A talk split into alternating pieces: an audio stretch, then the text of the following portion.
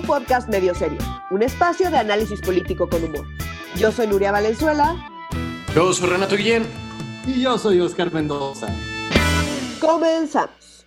Hoy vamos a hablar de las distintas consultas populares, de la rifa no rifa y del premio sin premio de la cosa que vuela y de la extraña ceremonia del grito de este año. También vamos a hablar de que Dudia está hablando así, con bocaditos de, de Douglas Pecaditos Badoza, ¿verdad? Pero bueno. ¿No es coronavirus? No, es coronavirus. No, es cobicho, no es cobicho. No es cobicho. Todos, digo, además no se pueden contagiar ustedes, querida audiencia, ¿verdad? Pero igual no, tranquilos, no pasa nada. Es una, es una gripa normal de mamá que crea defensas, este, todo bien, todo bien, ¿verdad, querida Nuria? Oye, pues o sea, hay gripas de mamás, hay gripas de papás, gripas de solteros, o sea, como... Lo que pasa es que las gripas de mamás son, eh, tienen mejores defensas las mamás que, puta, el, el Necaxa, güey, sí está muy cabrón. no, es que me empapé la semana pasada por tonta, la verdad, y, eh, y me empapé con mi hija, y ella se enfermó y yo también. Claro. Y estuvo muy mal. Pero ya vamos de salida. bueno, ella ya salió. ya vamos de salida. Tengo todavía un poco ahí de moco rezagado y una tos eh, mediocre, pero todo bien. Me encanta que lo que te molesta es una tos mediocre. Pero es bueno. Como que no es ni seca ni con flemas, y pues eso no. Así no, uno no sabe cómo, cómo, cómo comportarse, pero bueno, no pasa tibia, nada. ¿no? Exacto. Qué cagado. Ay, muchachos, pues hoy hay, hay, hay, temas interesantes el día de hoy, específicamente las consultas a expresidente. Que mira, está cabrón que no se requiere para nada una consulta para quien, para que se cumpla la ley, pues. Y hay dos para ver quién juzga a los expresidentes. O sea, no, no, no. ¿Qué chingados está pasando, gente? Cuéntenme. Pero no les parece de huevos que ahora son institucionales, ya no es un tema de vamos a preguntarle a la gente. Ahora todo el mundo quiere jugar bajo las reglas del sistema que es que el INE organice una consulta popular. A mí me parece mágico. Pues, pues no sé, como que con estas preguntas creo que preferiría que fueran al Chile, porque pues sí, como que. no, la neta, porque como, o sea, las consecuencias de que esto sea serio eh, pues son más grandes. si es al Chile, pues no hay consecuencia.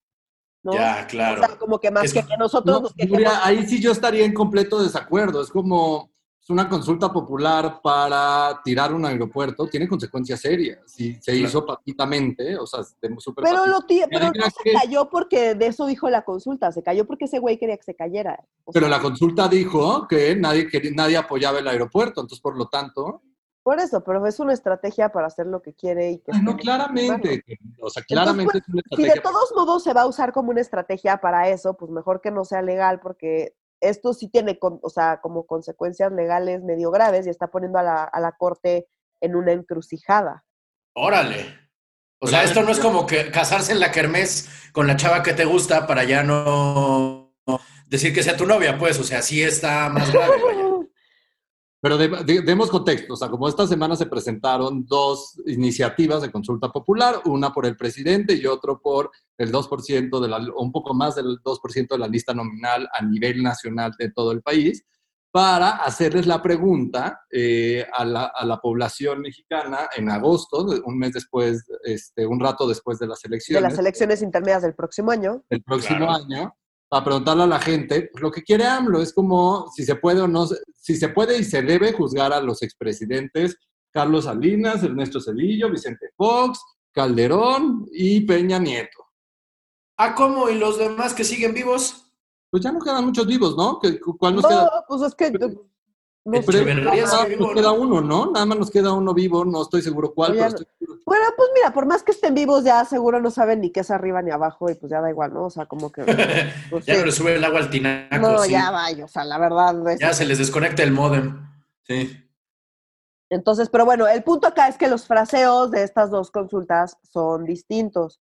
Como sea, hay como problemas de fondo, ¿no? Entonces, a ver, eh, está eh, la pregunta de la gente, o sea, del, de del la, 2%. Del 2%, digamos, es, ¿estás de acuerdo con que las autoridades correspondientes realicen una investigación sobre presuntos actos ilícitos que hayan causado afectaciones o daños graves al país realizados por los expresidentes de México y, en su caso, se inicie un procedimiento judicial garantizando el debido proceso? Órale. ¿Sí o no? Pero ¿quién rayos va a decir que no? No manchen. Oigan, ya encontré un expresidente vivo previo a este periodo, este Luis Echeverría, que fue del 70 al 76. Pero nada más. ese ya es medio una momia, no mames. Sí, ya, ya de le hecho. pegan los 100 años, ya le pega los 100 años. O sea, da igual. Y después, bueno, eh, vamos a contrastarlo con la pregunta que mandó AMLO. La pregunta que mandó AMLO es, ¿está de acuerdo o no con que las autoridades competentes, con apego a las leyes y procedimientos aplicables, investiguen y en su caso sancionen la presunta comisión de delitos por parte de los expresidentes Carlos Salinas de Gortari, Ernesto Cedillo Ponce de León, Vicente Fox Quesada, Felipe Calderón Hinojosa y Enrique Peña Nieto, antes, durante y después de sus respectivas gestiones? Ah, caray. ¿Hierro signo de pregunta?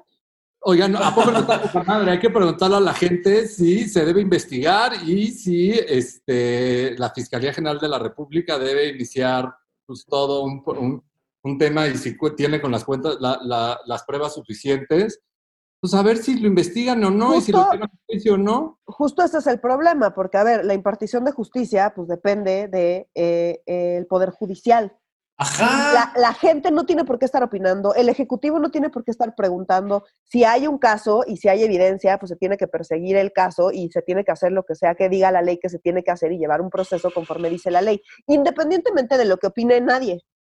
Ajá. Oye, Entonces- mire, o sea, tengo otra pregunta. O sea, como no se supone que la Fiscalía General de la República es autónoma y no se po- supone que también el Poder Judicial es autónomo.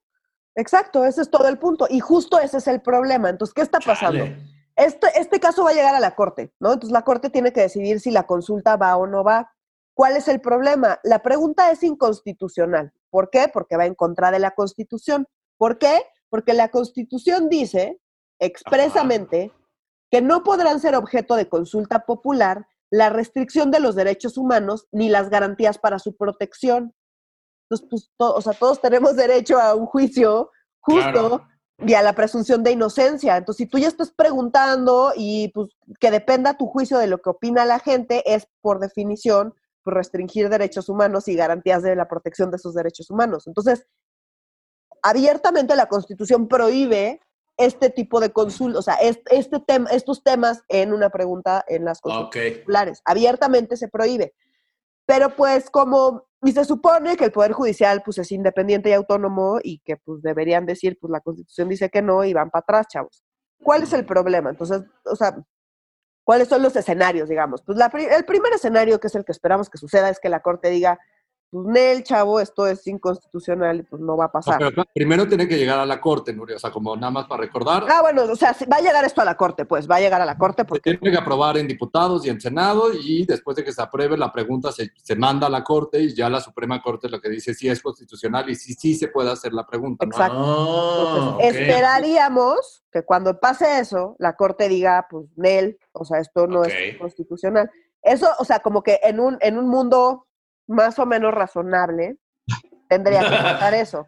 Ahora, Ajá. si eso pasa, AMLO lo va a usar a su favor. Es más, ya empieza como a tejer por ahí si Claro. esto llega a pasar. De hecho, eh, dijo el presidente que la consulta, o sea, hizo referencia a la consulta que él propuso para la reforma energética en 2014. ¿Se acuerdan que él hizo todo un movimiento en contra de la reforma energética en 2014 y propuso una consulta popular? Y la Corte rechazó su consulta, o sea, pasó el mismo proceso que ahora y la Corte dijo, pues Nel, la consulta no va. Así lo hicieron. Entonces, AMLO dijo pues que hubo consigna desde arriba para que eso no, para rechazar esa consulta popular, pero que ahora era diferente. No más que saben quién fue la ministra encargada de redactar el proyecto de rechazo de la consulta, ¿Quién? la actual eh, secretaria de Gobernación, Olga Sánchez Cordero, que me Ah, no ma. Sí. Ah. Ay, güey, Se que le en fue a AMLO a hacer su tarea. Fue quien auspició el fraude electoral del 88, o sea, ¿quién era el secretario de Gobernación? Exacto, Eh, Manuel. claro, Manuel Barlet. Sí, aquí es lo que Wow. estaba en el gobierno, pero ya lo tocó la mano santa, ¿no? Wow. Pero pues aquí el tema sí está como que pues sí fue medio autogol, pero, pero yo creo que más bien hizo su tarea, o sea, como Sí. que se, se les pasó pasarles a fichita, que, que ese comentario pues se lo ahorraron. Entonces, bueno, Órale. está, estuvo ahí ese oso, pero eh, más allá de eso, ¿qué, ¿qué pasa? ¿no? Entonces, bueno, si la corte dice, pues Nel, esto no va, AMLO va a salir a decir que él quiso hacer la pregunta y que él está dispuesto y que él quiere escuchar al pueblo y que la corte es mala, malísima y que no lo deja él que el pueblo Mm. participe y que está restringiendo, ya sabes, o sea, como que se va a ir por ahí. Como Ahora, que ¿qué siento pasa? que de eso se trata, ¿no? Como que en realidad ese es el plan. Sí, por supuesto, todo esto es mediático. Entonces, después hay otra opción que espero que sea como les esté contando acá un cuento de un universo paralelo, donde la corte decide que, pues, que va a su pregunta. Y se hace la consulta. Pues sí, que la, que la pregunta es constitucional por alguna razón, que- o sea, como porque pues ya AMLO ya, ya los domó. Ok. eh, y entonces que la corte diga, pues va la pregunta para la consulta popular. ¿Cuál es el problema? Pero espérame, yo tengo un tercer cuento, Nuria, antes de, que- de que te vayas al problema, o sea, como estás poniendo los escenarios, yo tengo un tercer escenario. Es, dado que les dicen que no, en el mejor de los casos, Ajá. Andrés Manuel y Morena dicen, va, estos cabrones están cooptados y son la mafia del poder, como siempre lo han sido el Poder Judicial, y por eso ya me han rechazado varias veces. Por lo tanto, yo voy a utilizar lo que yo sé hacer y lo que se ha hecho, que es el pueblo sabio. Por lo tanto, voy a organizar mi consulta popular como las he organizado siempre, porque es la primera vez que, es, que él como presidente quiere utilizar de manera legal la consulta popular. Todas las demás, la del aeropuerto, refinerías, este, cervecerías, todas, todas las cosas que ha Han sido consultado al Chile. ha sido al Chile por organizaciones de la Mm. sociedad civil que nadie conoce y cuando la ley dice que es el único autorizado para hacer consultas populares y que sean vinculantes, es la autoridad electoral, o sea, el INE. Y AMLO le vale madre, porque pues, él no reconoce al INE. Recordemos que el INE fue el que fraguó todo el robo de la elección también del 2000. del Pero 2006. Justo Entonces, ese es el eso le problema. funciona políticamente también, Justo- ¿eh? Por supuesto que le funciona y justo voy a eso. El problema con Mm. esta consulta popular es que sí es vinculante. Entonces, vámonos al escenario, espero que de un universo paralelo, donde la Corte dice va la pregunta para la consulta popular. Oh, Acordémonos que esto quiere decir que el, el resultado de esa consulta popular va a ser vinculante. Ajá. Entonces, la gente, pues lo más probable es que diga, sí, sí queremos que los enjuicien. Pues, Pero Ajá. ¿para qué? Esa es la magia, o sea, como para No, qué pues no, o sea, uno para qué, por qué están violando presunción de inocencia, están violando, o sea, porque además la Corte ya se pronunció, ya dijo que nada más el hecho de acusar a alguien mediáticamente ya está, ya está afectando a esa persona, porque pues no está Claro. pasando por un proceso, está- se están yendo directo al linchamiento público. La Corte ya se pronunció al respecto, ya dijo que eso, o sea, como eh, sí hay una afectación ahí. Entonces, directamente se irían a esa afectación si la gente vota que sí. Ahora vámonos a un universo todavía más extraño, donde va la consulta y la gente por alguna razón incomprensible llega a decir que no, que no está de acuerdo con que enjuicien a los expresidentes. Entonces, ¿qué? ¿Les vas a dar inmunidad porque el pueblo dice? A pesar de Órale. que... ya, O sea, exa- entonces también es inconstitucional eso, como, entonces ya no puedes enjuiciarlos porque la gente ya dijo. Pues, o sea, tampoco tiene sentido. Entonces, cualquier salida en todos estos escenarios es un subóptimo para todos, menos pues, para AMLO, porque pues, AMLO le da igual y lo va a usar políticamente, está poniendo la Corte en una encrucijada porque todo está mal, y él cualquiera de estos escenarios lo puede utilizar mediáticamente a su favor y puede pues, aprovecharlo en su discurso pues, de cara a las elecciones del próximo año. Y esto le permite tener toda la presencia que necesita, porque recordemos que el presidente no puede hacer campaña a favor de ningún partido ni proselitismo. Pero está hermoso que el presidente diga todos los días, juzgamos o no juzgamos a los expresidentes, y adivinen quién lo está llevando. Pues la cara de Morena, que se llama el presidente. Claro. Una manera de colarse a las elecciones de manera ilegítima para hacerlo parecer legítimo. güey. Ya.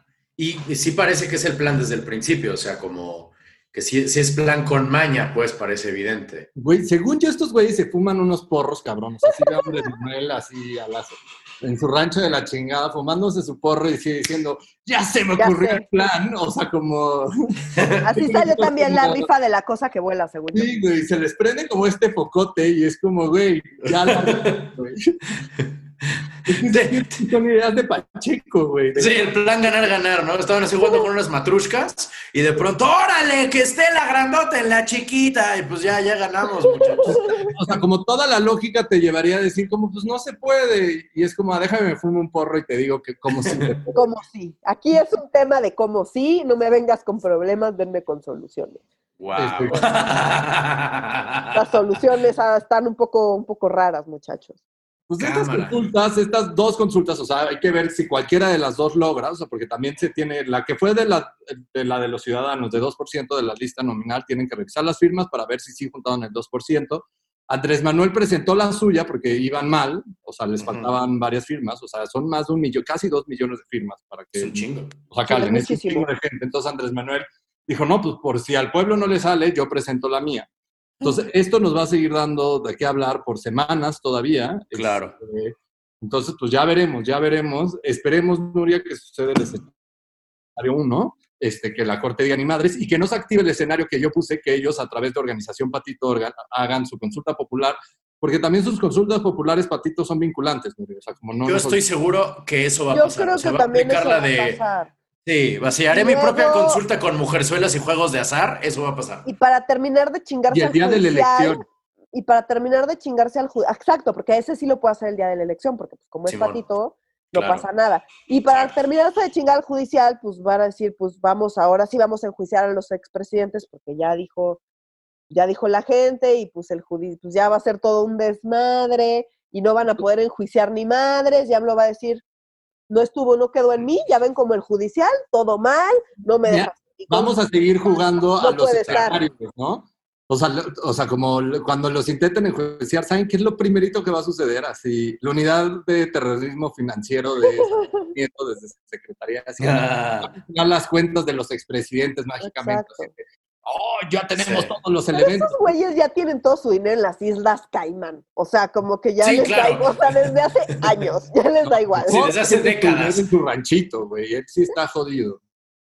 Sí, estarían idiotas que dejaron de gobernar hace 20 años y apenas van a mover el dinero hacia las Islas Caimán Nel. O sea, ya, es, sí es llegar muy tarde a la mendiga fiesta. Oigan, y hablando de llegar tarde a la fiesta, que resulta que el Partido Socialista del PAN eh, sigue, este, eh, se unió a, a la- a las ideas de progresista del siglo XX diciendo que quiere, ah, es otra consulta de hecho, para el ingreso básico universal.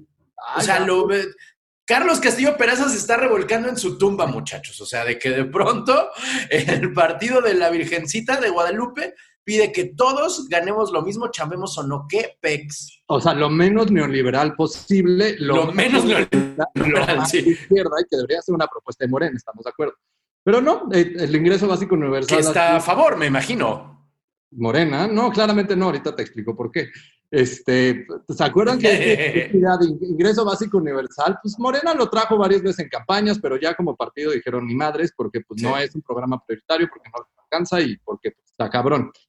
Y no, y, y no- y más- y que más quitarle la lana a todos los proyectos. y como los árboles o los jóvenes, o sea, como, Que de todos modos ya le están quitando dinero. Ahora imagínate con el ingreso universal, pues peor. imagínate, ahora sí. Entonces, pues, pues, lo que ha traído desde la pandemia, desde el inicio de la pandemia del COVID-19, Movimiento Ciudadano y con un montonales de organizaciones de la sociedad civil, de manera muy legítima han impulsado toda una agenda que se, que se llama el ingreso básico universal, que es, pues, esté sucediendo lo que esté sucediendo en tu economía familiar, o sea, te quedaste sin chamba, te corrieron, te estás muriendo, lo que sea, debes de tener un piso básico, ¿no? Por lo menos deberías de tener tres mil y cacho de pesos. ¿A poco no suena una propuesta muy de izquierda, progresista y que tendría mucha lógica? O sea, Pues es que. Marx es feliz, ¿sabes lo que te digo? Pues el PAN esta semana, este, la bancada del PAN más algunos de Movimiento Ciudadano, más los del PRD, que son ahí unos dos, más este, dos, de- dos senadores de Morena, este, con 43 senadores, presentaron una iniciativa para hacer una consulta popular y preguntarle a la gente la siguiente pregunta. ¿Está de acuerdo o no con que las autoridades competentes, con apego a las leyes y procedimientos aplicables, ay no, No, estás leyendo, leyendo la otra. Oscar. Ay, mano. Hiciste un Peña Nieto, Oscar. Así de que Cabrón. la Biblia, el asiento del águila y otro que no me acuerdo. Cabrón, no, no, no, ah, esto no lo pueden editar, la cagué, lo digo. Está bien, lo vamos a dejar, Oscar. A ver, ya, esta es la pregunta que mandó el PAN al Senado. ¿Está usted de acuerdo con que el gobierno federal otorgue un apoyo económico a las trabajadoras y a los trabajadores formales e informales que pierdan Órale. su trabajo o disminuyan sus ingresos con motivo de la crisis económica por la que atraviesa el país, como la originada por la contingencia sanitaria del COVID-19? No lo llaman como ingreso básico universal, pero lo que están diciendo es todo mexicano que se quede sin chamba o se enferme o se reduzca sus ingresos deberían de tener este, un apoyo del gobierno como jóvenes construyendo el futuro o Ah. pensión universal. Ah, Entonces, esto lo presentó el PAN, que es una cosa bastante ilógico. También vamos a ver si sacan la mayoría en diputados y en Senado. Por lo, por lo pronto, Monreal ya declaró esta semana, el coordinador de los senadores de Morena, diciendo, pues eso está muy bonito, pero está bien que se hayan sumado dos senadores de Morena a esta consulta popular, pero no, no va a suceder. Vamos a ver, porque también, pues recordemos que esto, pues vende cabrón. Imagínate que sí saliera y que eso lo lleven legisladores, este, en lo individual, que se busquen reelegir a sus comunidades, está de huevos, ¿no? claro, claro. Sí, sobre Oye, qué poca madre estos... eh, perdóname, Nuria, vas. No, que no, sobre todo como dice Oscar en el contexto de las próximas elecciones, que recordemos que ya se va a permitir la reelección legislativa, que es, que es un fenómeno como bastante, o sea, bastante normal, ¿no? Entonces, como muy rápido no me voy a clavar en esto, pero muy rápidamente, eh, eh, para que te reelijan, pues la gente primero te tiene que ubicar, ¿verdad? Entonces, para que te ubiquen, pues tú hacer ciertas cosas que resulten populares. Entonces, a ver, para Morena no tiene sentido lo del ingreso universal, porque como ya dijimos, necesita ese dinero para pues sus programas sociales, que son los que le traen votos. Para Morena como partido, pero para los legisladores de manera independiente, sí puede convenirles de repente como montarse este tipo de iniciativas que ellos ya saben que no van a pasar porque a Morena no le conviene, pero a ellos individualmente, pues sí les trae, es, es redituable políticamente decir, pues yo estaba a favor de esto. Entonces, pues es lógico que varios legisladores de Morena, pues sean ahí como que medio voces disidentes. No van a ser muy disidentes porque sí depende, aunque sea un tema de reelección, sí depende de Morena el, eh, el registro eh, para las siguientes elecciones, aunque se vayan a reelegir. Entonces, Nuria- pues, ahí hay un equilibrio medio... Nuria, checa esta chulada política, porque se pudieron haber subido dos senadores de Morena y es Cámara de Origen, el Senado de la República, pero recordamos que los senadores los elegimos por seis años. Eso quiere decir que en 2021 eh, a ellos no los vamos a elegir, solo vamos a elegir a nivel federal diputados federales, que ellos Así solo duran tres años en el encargo y se pueden reelegir este, hasta cumplir 12 años.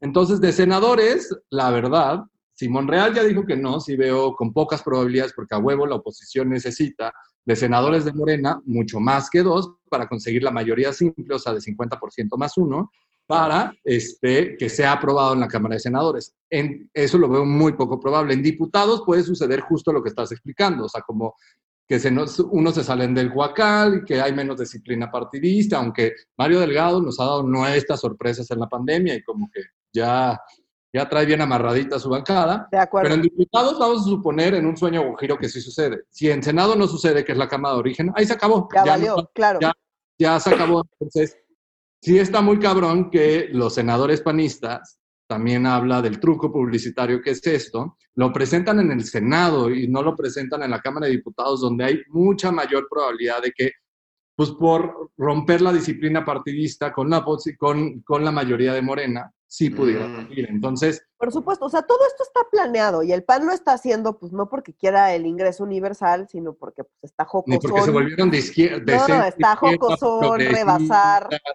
que la derecha rebase a la izquierda por, o sea, como por la izquierda, pues Por está la jocoso. izquierda. ¿no? Sí.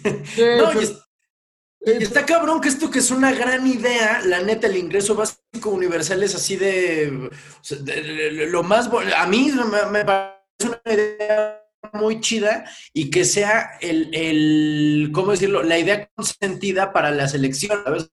Pero Renato, O sea, no tiene como- lógica. Como el tema del digamos, esto va a pasar. No, porque acuérdate que la lógica de los programas sociales es una lógica qué? Electoral. O sea, Ajá, los programas sociales que ya existen tienen una Ujú. lógica electoral donde ellos pueden decidir en qué regiones y en qué lugares le echan más ganas, que es donde están sus bases. y esto le da en la Un madre. ingreso universal es Sí. para todos y no puedes distinguir a tus bases y tus no bases. Y por y te den la madre justo lo que te, en no. No crea relaciones políticas. O sea, el ingreso básico es universal, como su nombre mismo lo dice. O sea, es como el- la pensión de adultos mayores, que yo creo que está poca madre, es universal. O sea, tengas o no tengas lana, seas de clase media baja, baja, pobre, paupérrimo o súper rico, tienes derecho a tu pensión universal. Los, la mayoría de los programas no son universales. Entonces tendrías que des- desaparecer, por ejemplo, jóvenes construyendo el futuro, porque si puedes demostrar que estás desempleado, deberías de tener acceso a este programa. Deberías de desaparecer un montonal de programas que tienen un fin y un uso 100% electoral y que la narrativa te dice, ah, nosotros apoyamos a todos los jóvenes, en vez de decir, pues con un ingreso básico universal es realmente donde apoyarías a todos los jóvenes. Entonces, ¿me estás diciendo que para la cuarta transformación es más importante crear relaciones clientelares que ayudar a la banda? ¿Cómo? No, Pero no, no eran tampoco me animaría a decir esta afirmación, porque sí creo que están rompiendo paradigmas. O sea, como sí creo que Andrés Manuel sí tiene como objetivo romper las relaciones clientelares, aunque utilice todavía los programas con fines políticos o sea, como todo su discurso es, sí le quiero dar en la mada a los intermediarios y con la mayoría de sus programas sí lo ha logrado, que hay, están atascados de errores y tienen chingos de pedos de concepción. Pero de nuevo, la idea... Pero tienen el nombre de Andrés Manuel López Obrador en el nombre, ¿sabes? O sea, como que entonces la gente identifica directamente que esos programas son gracias a Andrés Manuel López Obrador. O sea, desde el lenguaje, los que te auditan son los servidores de la nación. O sea, Andrés Manuel es el único que ha esta tecnología de nuevo al discurso, o sea, que estaba más muerta que la fregada. Entonces son los servidores de la nación, son los que te encuestan. ¿Y requieres? ¿Y qué apoyo federal requieres? Sin intermediarios. Órale. Que eso sí es darle un poquito en la madre ah, a las redes clientelares, Renato. O sea, eso sí. Exacto, no son redes clientelares, pero son programas que se utilizan con fines políticos y electorales, sin ser redes clientelares. Ah. O sea, sí es una diferencia importante y la verdad es que de que sea así a que sea la red clientelar, pues creo que está... Oigan y, hablando de fines políticos y electorales y clientelares, ¡cosa que buena! ya, por fin, bendito Jesús, vamos a dejar de hablar de este tema. Se acabó, se rifó, ¿quién se lo ganó? Cuéntame pues... la cosa que no vuela, que no se rifa, que no... la cosa que vuela, que no vuela, que se rifa, pero no se rifa, que dan premios, pero pues no dan premios. ¡Ah, no se rifó! no. No, se me imprimió nada más una fotito de la cosa que vuela en la Lotería Nacional, eso es todo. Y AMLO se tomó una foto donde él se veía súper chiquito y el avión se veía súper gigante, para dar una mañana muy extraña. Pero ya sucedió el sorteo, o sea, como en plena pandemia, o sea, como pues era lógico que cancelaran el, sorteo de la cosa que vuela y que nadie se iba a llevar la cosa que vuela a su casa. Este, pues era lógico que le iban a suspender, ¿no? Pues imagínate en plena crisis económica decirle a la banda, ¡Ey, compren su cachito de 500 pesos cuando las probabilidades son súper bajas y en realidad cualquier otro sorteo de la lotería tiene mayor probabilidades y mayor, este, eh, mayor probabilidades y rédito para, o sea, que le puede dar a la gente, ¿no? Entonces, pues ya sucedió, imagínense muchachos. ¿Y qué, qué se ganaron, Nuria? Cuéntanos. Pues bueno, eso, el, el, en pleno 15 de septiembre se hizo la rifa, o el 16, ya no me acuerdo, el 15, ¿no? El 15, el 15. Entonces, bueno, pues... El 15, el 15, sí. ¿Qué fue lo que se rifó? Pues en realidad se rifó el dinero que recaudaron. Pero no todo. Pero no todo. O sea, ahí les va. Yo no entiendo las cuentas. Esto es directamente del gobierno federal. O sea, ni siquiera es como alguien acá queriendo dejarlos mal y haciendo cuentas alegres. No, no, no. Esto es son así directamente lo que dice el gobierno federal. Entonces dicen que hubo 100 premios de 20 millones de pesos, porque AMLO nos dijo, no, no les vamos a dar el avión porque no les queremos entregar problemas, queremos darles premios y que los disfruten. Entonces, cada premio son 100 millones de pesos. ¿Ok? Entonces fueron 100 premios. ¿Quién se llevó estos premios? Pues bueno, 42 de estos premios se los llevaron los empresarios, que recordemos que fueron eh, casi obligados a comprar un montón de cachitos. 16 eh, en la Lotería Nacional, 13 se quedaron en el INSABI, 5 se fueron a sindicatos y 24 no se vendieron, que lo que dijo la Lotería Nacional es que todos los que no se vendieran se iban a ir directo al INSABI. Entonces, bueno, según estas cuentas, aproximadamente con tú que la mitad se queda en el gobierno.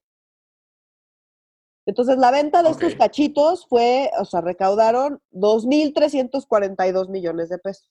Entonces, si la mitad se queda en el gobierno, pues ahí van pues, un poquito más de mil millones de pesos. Mil millones de pesos. Ahora, ¿cuál es el problema? Pues según las cuentas de pues, quien se ha dedicado a hacer cuentas de cuánto ha costado nada más tener al avión ahí guardado y esperando ser vendido, son de poco más de mil millones de pesos, que es lo que le quedó al gobierno del, después de la rifa. Entonces ya vamos en ceros. Entonces lo que no entiendo es, vamos en cero, ¿no? Nuestra cuenta va en más o menos cero. Y luego el Sí, o sea, quedaron tablas, como quien dice. Exacto. No, pero después no vendieron todos los boletos, güey. No, vendieron 78% de los boletos que recaudaron lo que les acabo de decir. Y luego, por, en alguna cuenta que ya no nos pasan, dice el gobierno, la venta del avión presidencial y el sorteo nos darán 4 mil millones de pesos para equipar hospitales públicos en todo el país. Pero pues si el sorteo ya quedamos que vamos en la cuenta en cero, los otros 4 mil millones van a salir de vender un avión que no se ha vendido y que sigue costando mantenerlo. O, o sea, o ya no entendí esos 4 mil, ¿de dónde van a salir? Porque no, todo lo demás ya quedó la cuenta en ceros. Pero, pues como lo maneja, Pero- lo maneja el mago de la comunicación, es que tres hospitales públicos y ocho escuelas marginadas se llevaron un cachito. O sea, alguien les donó un cachito, o sea, sea la Secretaría de Educación Pública, sea un empresario, sea un sindicato, sea un privado. Entonces llevan 20 millones de pesos y que lo van a poder utilizar en renovar y mejorar las instalaciones de su escuela y hospitales. Ah, pues qué chingón, eso no le toca al gobierno. ¿A poco ahora esto va a ser por insaculación? Ah, el hospital número tal o el número tal le va a tocar, le, le va, le va a tocar mejores bancas o mejores inst- instalaciones. No pinches mames, o sea, como... como el O sea, teletón, entonces. pero con fines electorales. Ah, no, pero Chale. el teletón no es rifa, no, espérate, el teletón no es rifa, güey. Ah, Creo que todavía el teletón Cierto. me parece. Es solo recaudación directa y se va directo a eso y ya. Acá, pues O- está o más. como un elate, güey. O sea, como la escuela primaria número 16, este año sí le tocan recursos, güey.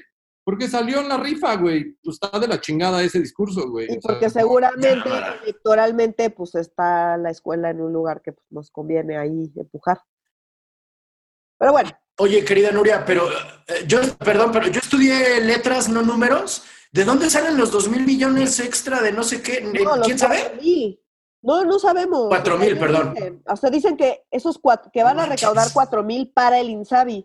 Pero te digo, las cuentas hasta hoy van en cero. Entonces, pues siguen faltando esos cuatro mil.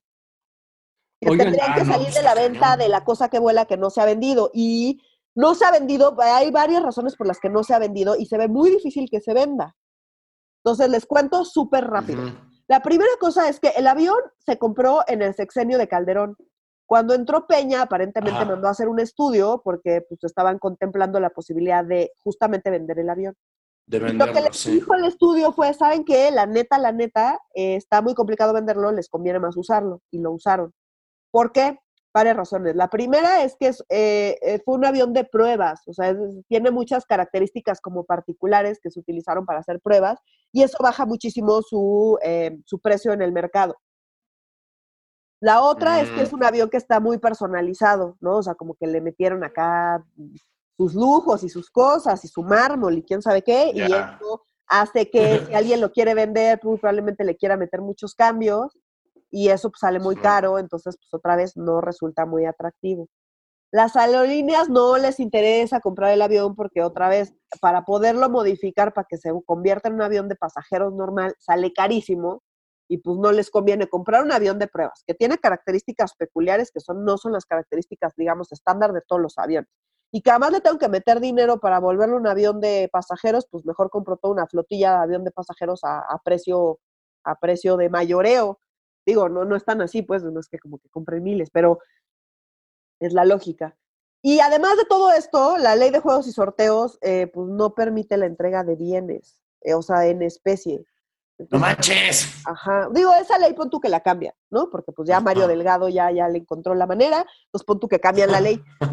Pero pues de todos modos seguimos teniendo todos los otros problemas. Entonces ellos están esperando vender un avión que es muy difícil de vender, que ya se había hecho un estudio y que ya el estudio había concluido que la neta, la neta, lo mejor era pues usarlo. Usarlo. Pero la gente, todo, muy buena parte de la población en México, creen que se rifó esa pinche cosa que vuela y que sigue, nos sigue costando un chingo a todos los mexicanos y que en realidad nos ahora nos va a costar más porque tuvimos que organizar un sorteo para que fueran los números y seguir teniéndolo y que además nos sigan choreando como, ah, ya hay una oferta plausible para que nos compren el avión y siguen sucediendo meses y meses y meses y nadie se lleva el avioncito y se queda ahí estacionado. Pero esténse tranquilos, Andrés Manuel ya también nos dijo que no se acaban las rifas. Los mexicanos se seguirán llevando cosas que no se llevarán. ¿A qué me refiero? ya el día de hoy jueves dijo en la mañanera que ya le pidió al instituto para devolverle al pueblo lo robado, que no se llama así, recordemos, de esa manera, este, ya le pidió al instituto una lista de cosas que puede seguir rifando para no darle a la gente. ¿A qué me refiero? Ahora va a rifar, literal lo dijo, este, yates, ranchos, aviones, helicópteros y alhajas. Y adivina qué, nadie, absolutamente nadie se va a llevar ni ranchos, ni helicópteros, ni aviones, ni alhajas por las razones que dijo Nuria. Pero a todo mundo le van a decir como, ah, el Instituto para devolverle al pueblo lo robado está organizando esta rifa con el apoyo del presidente y la Lotería Nacional para hacer un bien social. Ahora, no está poca madre. Igual se quedaron sin imágenes para imprimir en los boletos de la lotería y el ranchito acá se ve bien en el boleto. ¿Se acuerdan pues, de, la, casa de la Barbie cuando lo, detienen que ahí estaba en, las montañas este, a los alrededores de la Ciudad de México? ah, del narcotraficante. Pensé que decías la casa de Barbie, güey, como de órale, van a rifar muñecas también. No, la Barbie Se mudó de Malibú a la Jusco. De la Barbie, muchachos, la Barbie o la casa de Senli Llegón que ya la, ya la rifa. No, esa la pusieron a subasta, no a rifa. Sí, sí, sí, sí, a subasta, a subasta. Es que el instituto de, para devolverle al pueblo, al pueblo lo robado, que no se llama así, eh, justo lo que hace, encarga es como todos los bienes incautados los subasta y de ahí saca dinero y en fin, o sea, es como un mecanismo que existe desde hace mucho, además no, no es nuevo. Y que está chingón que lo subasten, pero que no, no, nos digan que son rifas y que nadie se va a llevar la casa de Senli Llegón con cientos de millones de dólares escondidos en las paredes. Esto se subastó, un privado la compró con su propio dinero y que pues, qué buen pedo que tiene tantos millones de dólares para comprar esa casa.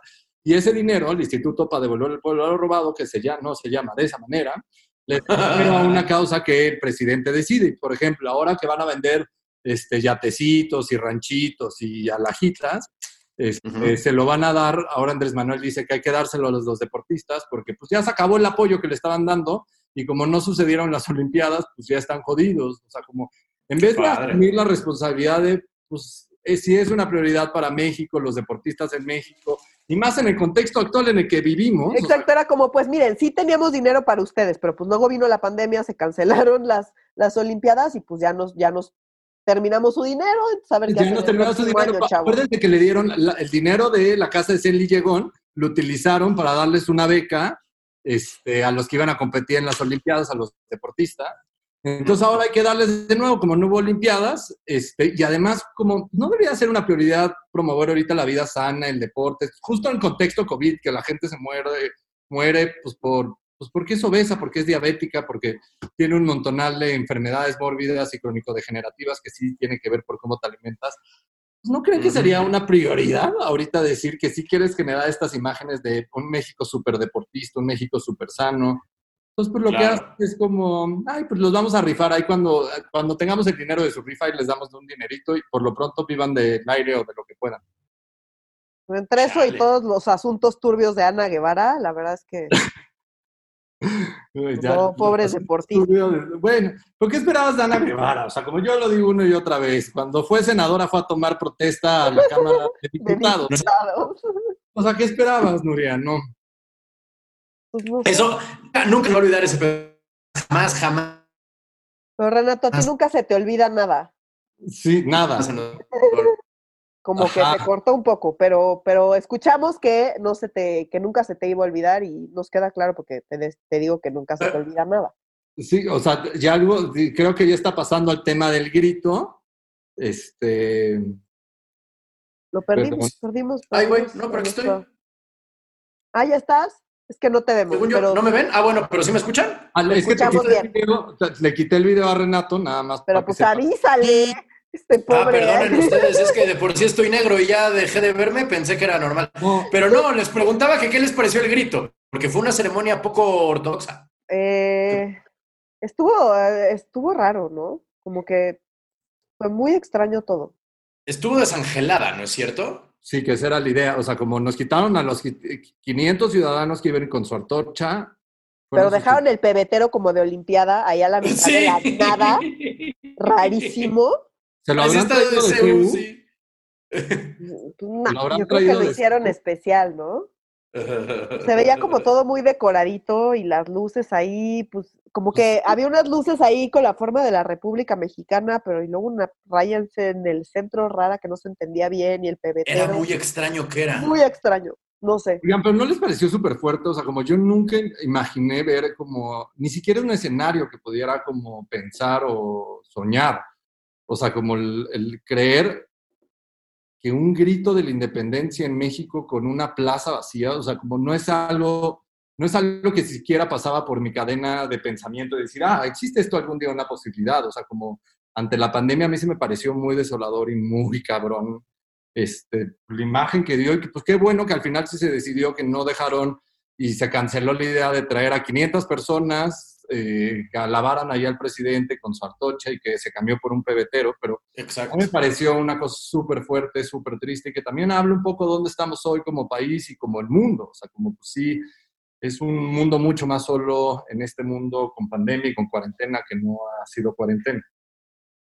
De acuerdo, aunque también, no sé, o sea, como que hay una parte ahí de, pues, ¿cuál era su alternativa, no? O sea, como Claro. que, no sé, vi como que eh, el encabezado de, creo que era el Reforma, que decía, y la gente, como, y si hubiera habido gente, el encabezado hubiera sido, y la sana Y el distancia. COVID, No, o ajá, sea, como sí. que no hay manera de ganar en este contexto, ¿no? no. Y es un Sí, poco como no. si un reflejo de, pues, de que la pandemia, pues, pierdes o pierdes, no hay, no, no, no, no hay más. Eh, Exacto. cosas que me llamaron la atención era eh, que era evidente que había invitados. ¿Se acuerdan que antes, como que parte de la diversión de ver el grito era ver quién estaba invitado y quién estaba en primera fila y Sí. en segunda fila y en tercera fila y quién no aparecía? huevo. Y entonces, bueno, igual nosotros somos muy ñoños y somos unos junkies de la política, pero nos juntábamos a ver eso y pues comentábamos el punto y cotorreábamos de, ay, ya viste que Somos Sí. tetazos, Nuria, tetazos. ya sé, pero bueno, esa era mi diversión, ¿ok? No me molesta.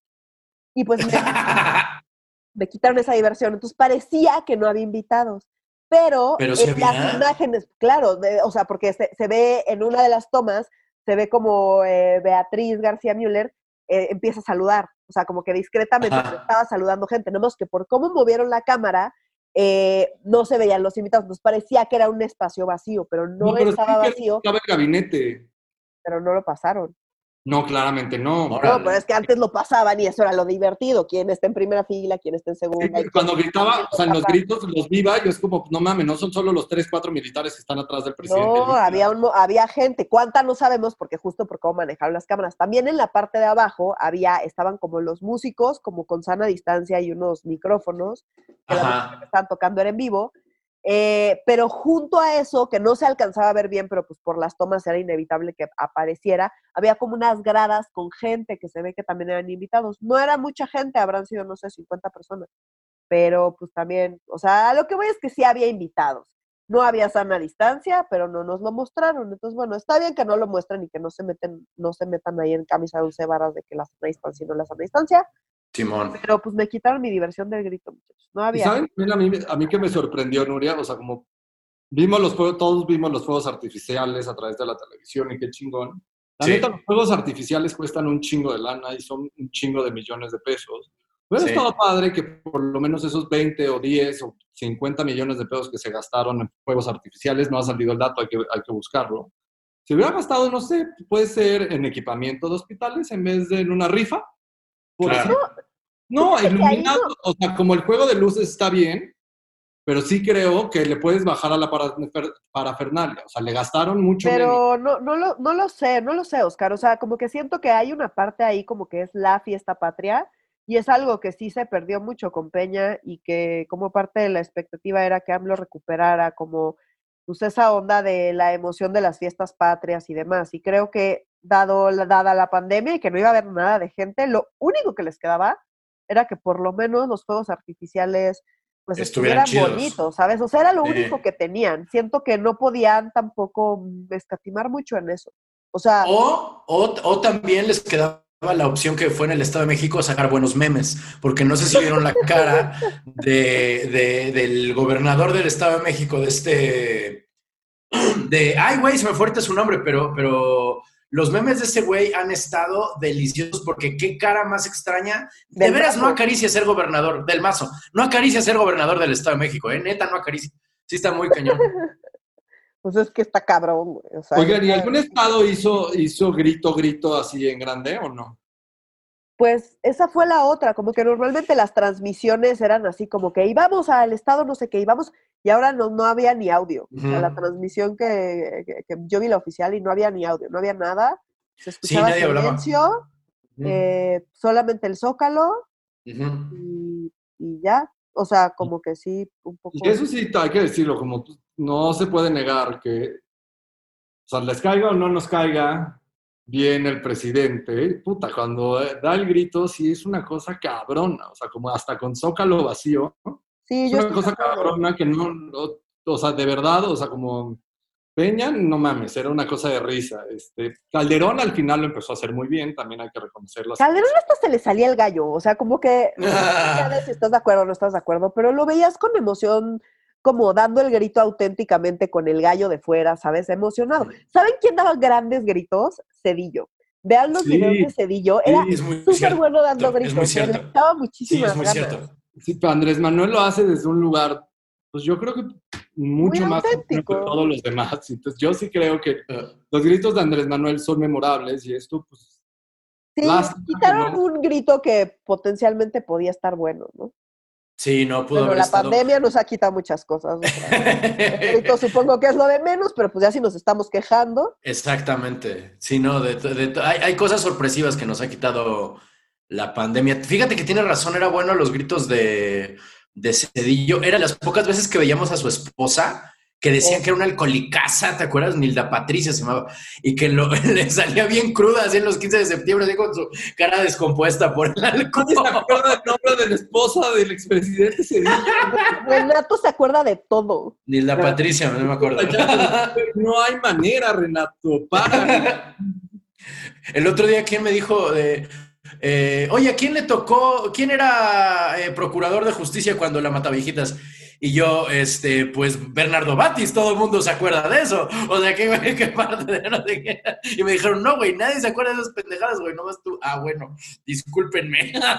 Pero por eso eres una gran adición a medio serio, querido. Muchísimas gracias, queridos amigos, porque ustedes sí saben y yo nada más soy un, un, este, un chismoso de la chingada. Este, pues creo que no tenemos más temas por esta semana. Fue una semana lentezona, pero interesante, o sea, con cosas que en un futuro nos van a volver a ocupar. Digo que esperemos que nos vuelvan a ocupar de maneras positivas y no, no de que, ¿qué creen muchachos? La constitución ya no importa, ¿sabes? O sea, ojalá no lleguemos a, a, esas, a, esas, a esas alturas, pero pues ya veremos en algunos. Ahora sí que guarden este tweet para dentro de unos años o dentro de unos meses más bien. O semanas. Eh, o- ah, o semanas. Ah, pues sí, claro, porque sí, sí, sí. Cierto, cierto, no tiene por qué ser tan, tan largo el proceso, ¿ah? Pero bueno, ya podremos regresar a estos temas en unos meses o semanas. Este. eh, sigan por favor, en nuestra- síganos en nuestras redes sociales, que son En Twitter nos encuentran como arroba medio guion bajo serio. En Instagram estamos como arroba medio serio y en Facebook estamos como Facebook diagonal medio serio MX. Oigan, correcto. sigan, sigan comentando y porfa compartan este podcast que lo hacemos con mucho cariño. Sigan mentando la madre, mandando felicitaciones, debatiendo, inventándose la madre entre ustedes, que todo eso se aprecia. Exactamente, nos, nos, nos hace muy felices y, y- y nos da un poco de asco también, no, no es cierto, nos hace muy felices también leerles a todos ustedes con, la- la- con las opiniones respecto a los temas que se tocan y a nosotros mismos y nuestra integridad y la de nuestras madres. Muchísimo. Este, sin más por el momento, para medio serio, yo soy Renato Guillén. Yo soy Nuria Valenzuela. Y yo soy Oscar Mendoza. Adiós.